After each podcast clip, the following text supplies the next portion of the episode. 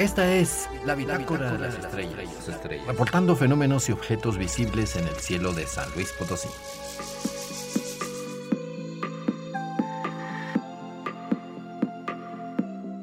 El viernes 18 de agosto, hacia el oeste, después de la puesta de sol, encontrarás a la luna muy cerca de Marte, con su inconfundible tono rojizo. Un poco debajo estará Mercurio. Los dos planetas son pequeños a simple vista, no brillan mucho en el cielo, pero imagine las historias de cada uno junto con la Tierra. Han tenido desde su formación hace unos 4.600 millones de años, son unos 46 millones de siglos, llenos de eventos catastróficos atrayendo con su gravedad lluvias de asteroides y cometas. Enormes impactos cuyas cicatrices se registran como grandes cráteres de decenas de kilómetros de diámetro en las fotos de las ondas espaciales. Estos impactos traen con ellos elementos, minerales, agua y gases. Así los planetas van creciendo en masa y volumen. Así es como nacen los planetas y las estrellas. Gas y polvo comienzan a juntarse en un punto y esta acreción de masa hace aumentar su gravedad y más material va siendo atraído. A la fecha ya se han encontrado más de 5.000 exoplanetas. Esto solo en una pequeña sección de estrellas que se han observado de detalle en nuestra galaxia. La Tierra donde quizá algún meteoro o cometa de todos los millones que cayeron trajo elementos que un día conformarían las sustancias de nuestro cuerpo. Estamos pues hechos de material de origen extraterrestre y eso nos une. El mismo Sol nació de esta manera, juntando material por gravedad dentro de una nube de polvo y gas. Por todo el universo dentro de las galaxias existen dos tipos de nubes gigantes de gases y polvo, las nebulosas de hidrógeno y las planetarias.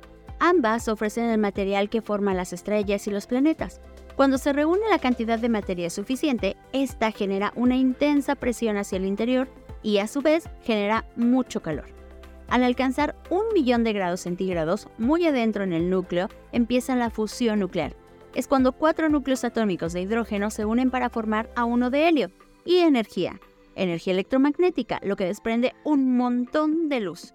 Cuando la luz alcanza la superficie y brilla, podemos decir que ha nacido una estrella. La fusión de átomos sigue en el interior donde nacen muchos elementos que conocemos de la tabla periódica. Todas las estrellas están clasificadas en una escala que se llama diagrama HR de Hertzsprung-Russell. Muestra la evolución de cada una, acomodándolas por su brillo y temperatura. Estrellas pequeñas y amarillas como el Sol fusionan átomos por unos 9 o 10 mil millones de años, mientras que las estrellas más grandes, las blancas o las gigantes azules, que son mucho más calientes, cocinarán elementos por unos 4 mil millones de años más o menos, porque consumen su alimento muy rápido, así que viven la mitad.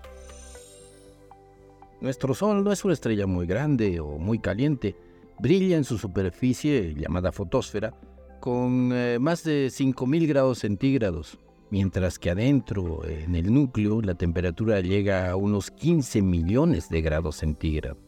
Esta intensa luz generada en el núcleo sube rebotando entre las partículas y tarda unos 20.000 años en llegar a la superficie del Sol, para luego partir hacia nuestro planeta y llegar en solo 8 minutos y 22 segundos. Cuando arriba a la Tierra la luz del Sol, la estamos viendo como era hace 8 minutos en el pasado. Mirar a las estrellas es mirar al pasado cercano y lejano del universo.